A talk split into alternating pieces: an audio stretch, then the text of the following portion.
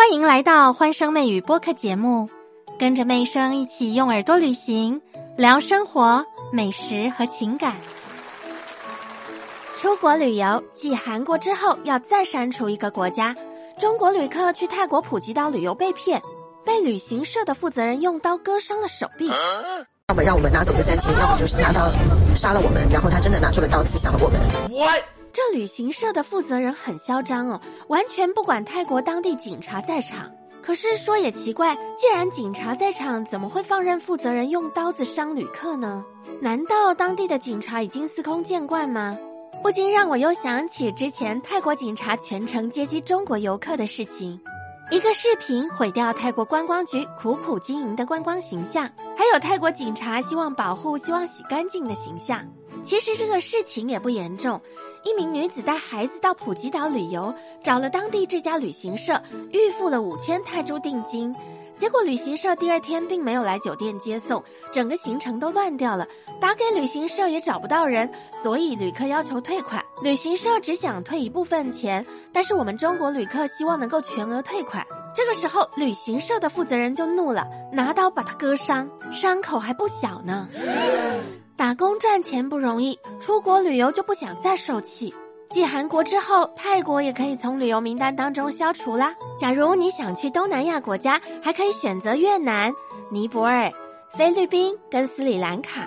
最近还有一个新的热门景点，他们可是非常欢迎中国旅客哦。白皙的皮肤，身材高挑，男的帅，女的美，鼻子高挺，眼睛大大的，猜到是哪个国家了吗？答对了，就是俄罗斯。这里的物价比中国相对便宜一点，再加上也不远，对我们的态度很友善。俄罗斯的建筑让人有一种仿佛身在欧洲的感觉。去到俄罗斯旅游一定要去的景点，第一个是红场。红场是莫斯科的象征，也是他们每年胜利日举行阅兵活动的场所。红场的西边就是克林姆林宫。南边是俄国最漂亮的洋葱头，那个圣瓦西里升天大教堂，在广场上可以散步或者看他们的民间艺术家表演。第二个就是广场南边的圣瓦西里升天大教堂，这个教堂是俄罗斯非常有名气的一个教堂，它以彩色的洋葱头闻名全世界，里面有很多东欧民族的壁画。洋葱头的颜色超漂亮的，在阳光之下会闪闪发光，就很像童话故事里的城堡。第三个景点是东宫，东宫呢原来是俄国沙皇的皇宫，现在变成博物馆的一部分，也是世界的四大博物馆之一，跟巴黎的罗浮宫、伦敦的大英博物馆，还有纽约的大都会艺术博物馆齐名。东宫里面有很多世界各国的艺术品啊，油画、雕像、地毯，还有家具。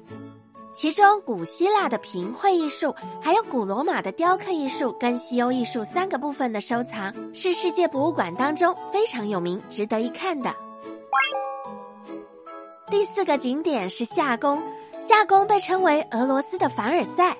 建造这个夏宫是集中了当时法国、意大利全世界最优秀的建筑师跟工匠，彼得大帝也有积极的参与工程规划哦。夏宫所在的夏园现在是圣彼得堡最漂亮的地方之一。第五个景点是涅瓦大街，在这里我们可以欣赏到许多教堂、很多名人故居跟历史遗迹。有东正教的克山大教堂、新教的圣彼得跟保罗教堂，还有天主教的圣凯瑟琳教堂、荷兰教堂、亚美尼亚教堂都在这里。世界那么大，像那种要带黄牌跟拿刀砍我们的地方，那就不需要去了。好不容易排出假期到国外旅游，希望大家都能够玩得开心又尽兴。欢声媚语，我们下集见！现在就订阅专辑，可别错过最有趣的热点话题了。